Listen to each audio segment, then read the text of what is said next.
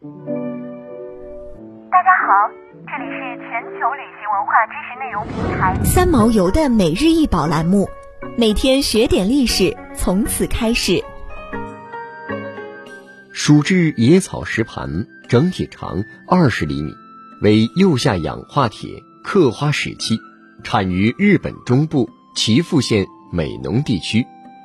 这样整体呈灰色的器皿被称为制野烧或蜀制野。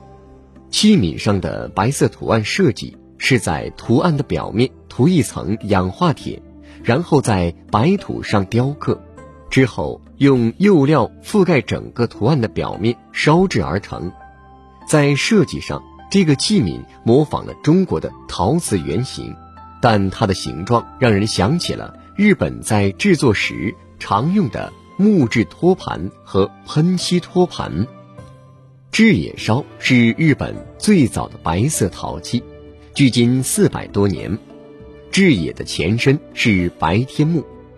古时候的日本因为技术不成熟，无法烧制出像中国那样的纯美白釉。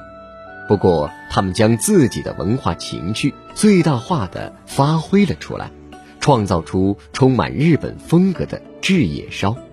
而制野烧是美浓烧中的一种。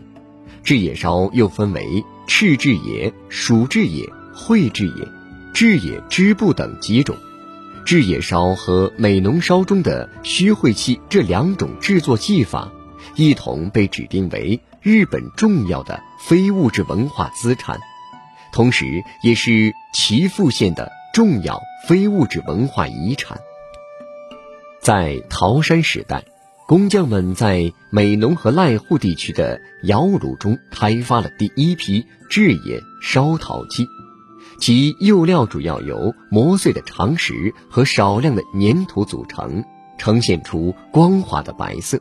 这是日本陶瓷中使用的第一种白釉。当时工匠们在学窑中烧制出制野烧陶器。学窑是一种单式窑，建在山坡的沟槽上，顶部覆盖着泥土。而在17世纪初期，学窑被多式灯窑取代。同时，制野烧也被新窑中的织布烧陶瓷所取代。十九世纪，制野烧曾短暂复兴，但随后又销声匿迹。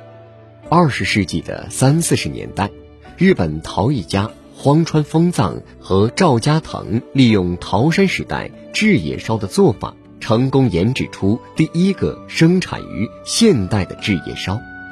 一九七四年。美国明尼苏达大学的弗吉尼亚·维尔特开发了一种釉料配方，试图模仿制野烧的做法。维尔在长石和粘土的基础上添加了纯碱和锂灰石，这是美国第一个制野烧。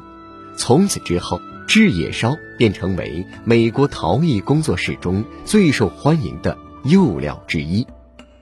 人们在维尔特的原始公式基础上，添加了许多不同的着色剂和助溶剂，产生了不同的效果。